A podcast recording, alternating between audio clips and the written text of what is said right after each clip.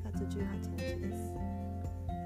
た今日のテーマは枯れ色になります。枯れる色です。昨日からちょっとネガティブに聞こえる色名が続きますがポジティブな気持ちで聞いてみてください。こうした捉え方が多様な捉え方の源泉でもありまたレジリエンス力を鍛えること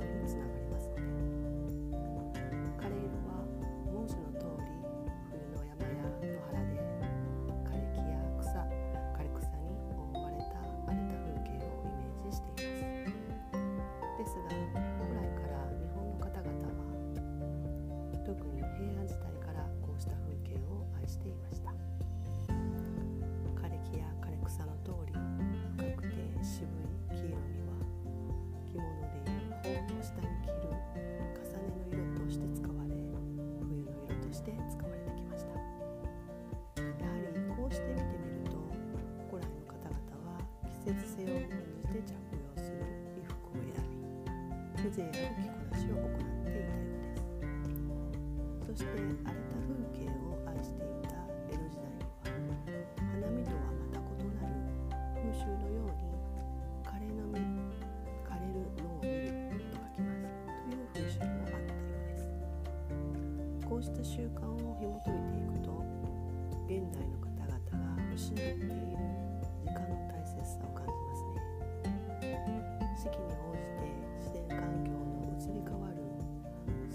風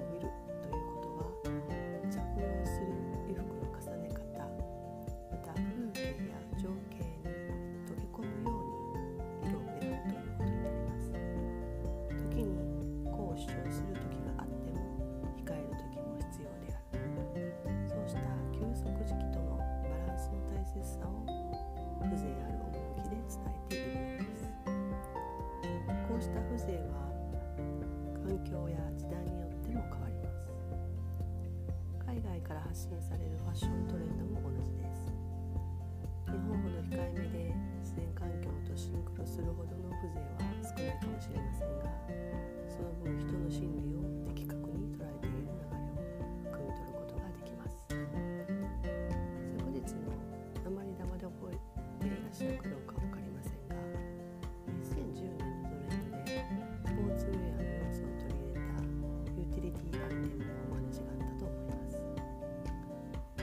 本格的な軍服などに使われるコート類にあえて渋みのあるなどを多用してみて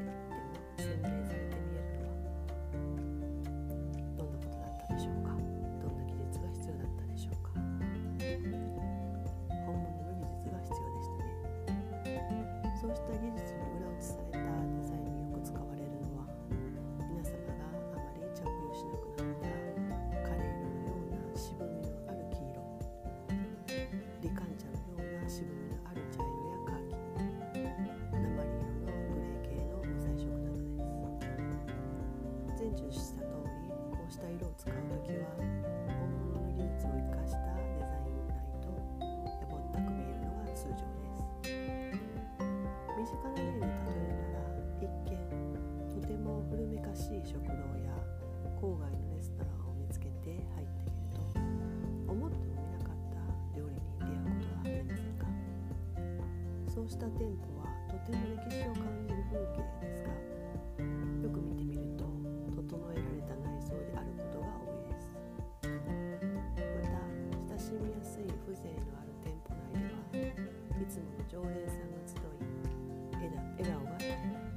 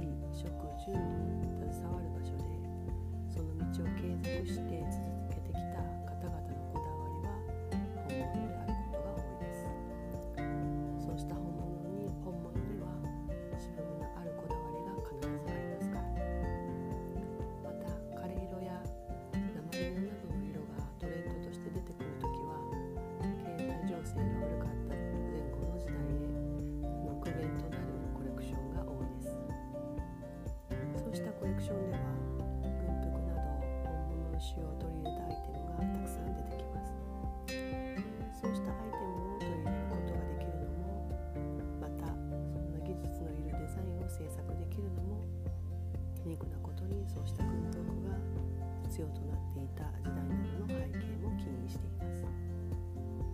そうした時は軍服などの制服を縫製する技術者が増える。またはそうした技術を学ばざるを得ない。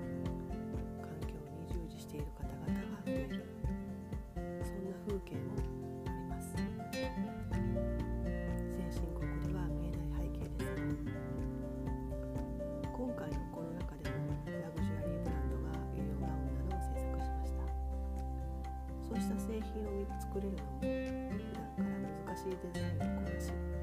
こうした世界情勢への平和を思うからです。そうしたデザインを起こすのはブランドを維持する企業からの指示がありますがこうした時でも全く異なる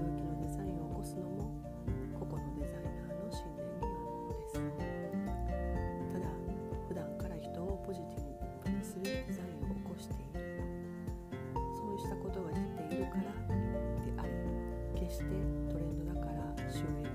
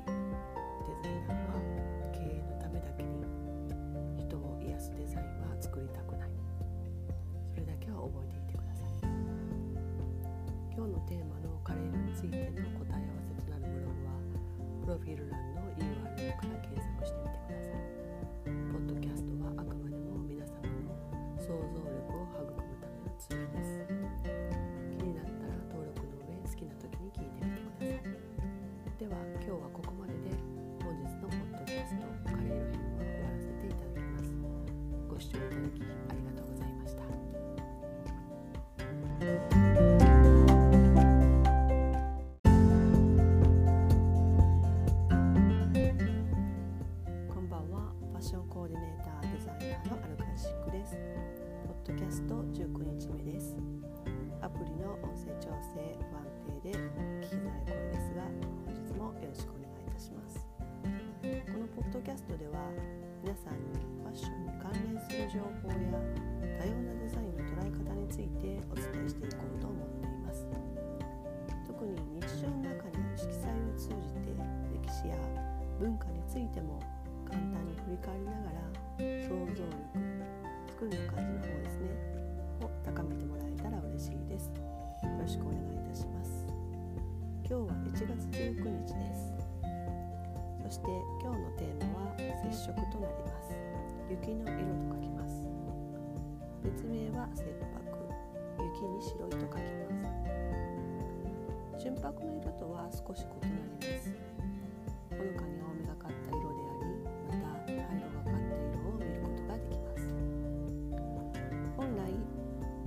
は入ってきた光太陽光をほとんど吸収吸収することなく錯乱光として送り出されます。また太陽光には幅広い波長の光が含まれ波長が違っても錯乱強度に大きな差はなくまんべんなく錯乱する性質のため真っ白い色に見えます。また大量の積雪は日光の下や晴れた空の赤道などの雪を下から見ると青く見えやすい。これは氷の持つ光の吸収特性によるため赤色の光を吸収することで青く見えます。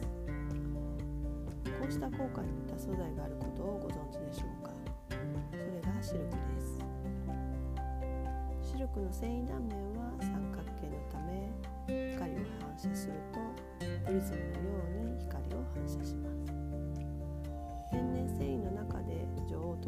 るシルクもまた自然光や雪と同じく美しい光を反射しますところで皆さんは普段から馴染みのある素材でもこうした美しい光沢を放つことがある。そうした天然繊維がありその繊維には種類があることをご存知でしょうか？想像してみてくださいそれはウールでしょうか？レザーでしょうか？の素材は光沢のある素材です。イメージできましたか？多分皆様それぞれに自分が持っている衣服やお財布などを想像しながら思い浮かべてみたのではないでしょうか。そうした時に想像するのは完成したアイテムがほとんどで製造されている現場から作られていくプロセスを想像することはできなかったのではないでしょうか。実は古来と異なり現代では多様な加工二次加工などによって自然現象を再現し多様な色を使い分けることができます。そのためレザーであっても本来の色は使われているのではなく染色加工されています。また仕上げ加工によって光沢を出したり仕上げたりすることもできます。そのため皆様が想像した身近にある製品はほとんどが加工された色になります。天然繊維でも染色には染色加工が施されていますから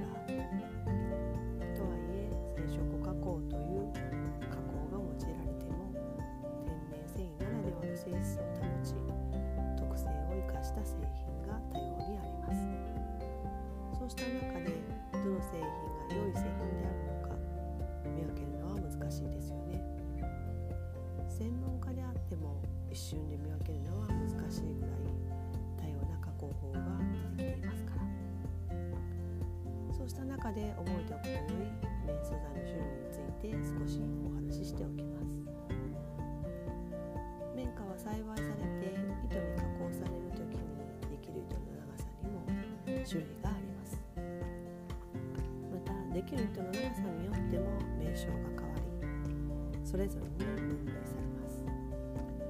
例えば 21mm までは単繊維面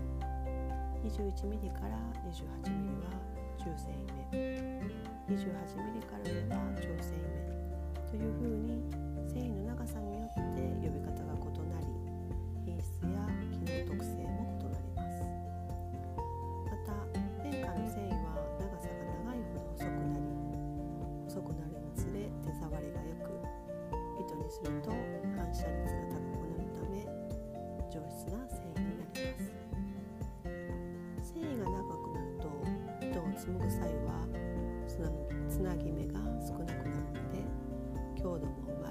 強い糸になることからこうした糸で織られた素材は滑らかで肌触りが良い。しなやかなふんわりがありシルクのような光沢感もある。繊維が長く切れにくく丈夫である。吸水吸湿放出性能がある。そして軽いという特性があります。シルクと似た特性が含まれていますね。こうしたことからも単純に光沢があるからシルクなのか光沢化加工された素材であるのか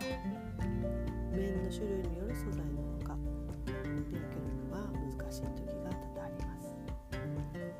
またそうした素材の特性を生かして作られ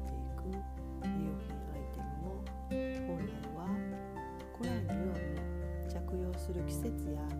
綿花を摘む時期などを踏まえて織っていくのが自然の摂理となります。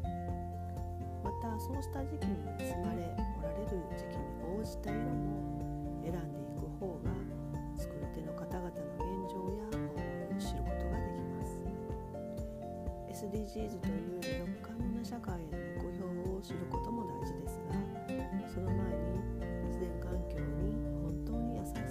取り組みであり開発とはこうした日常的に着用している素材の作り手や加工を施している方々また織り縫製していただく方々の場所も思いながら本当に必要な製品のあり方作られ方使い方を知っていくことなのかもしれませんね。今日のテーマの